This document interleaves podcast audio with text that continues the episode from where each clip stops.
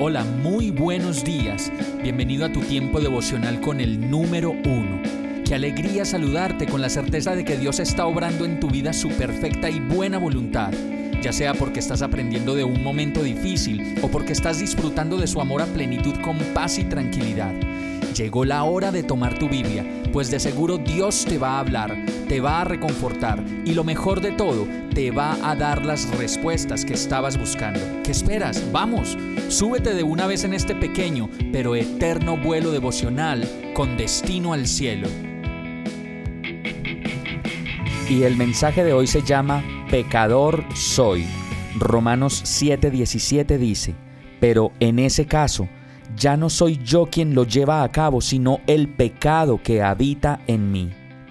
En la Biblia encontramos que Pablo fue salvo para que Dios pudiera manifestar a todos su paciencia gratuita y misericordiosa con los pecadores más perdidos, mostrando así su paciencia con los seres humanos en medio de las debilidades e imperfecciones que por causa del pecado original estarán siempre con nosotros a fin de que dependamos de Dios hasta el fin de nuestros días.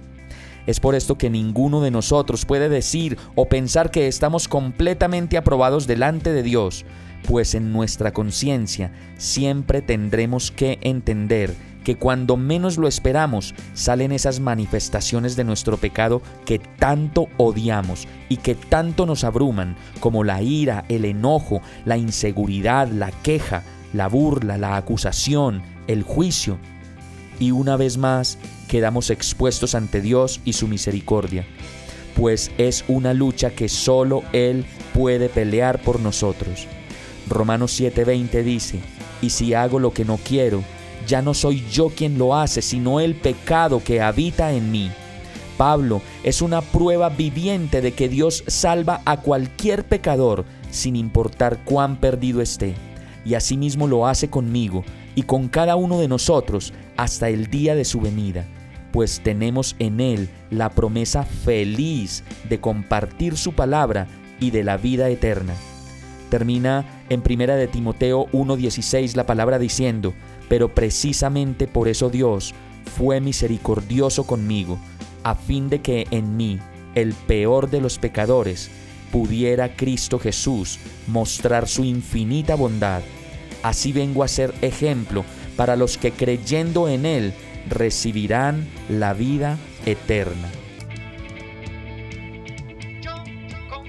Hemos llegado al final de este tiempo con el número uno.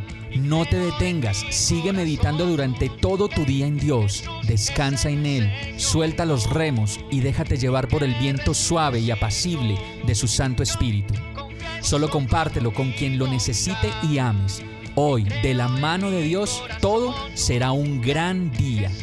Para más información visita nuestra página www.iglesiabierta.com o llámanos al 313-334-0116.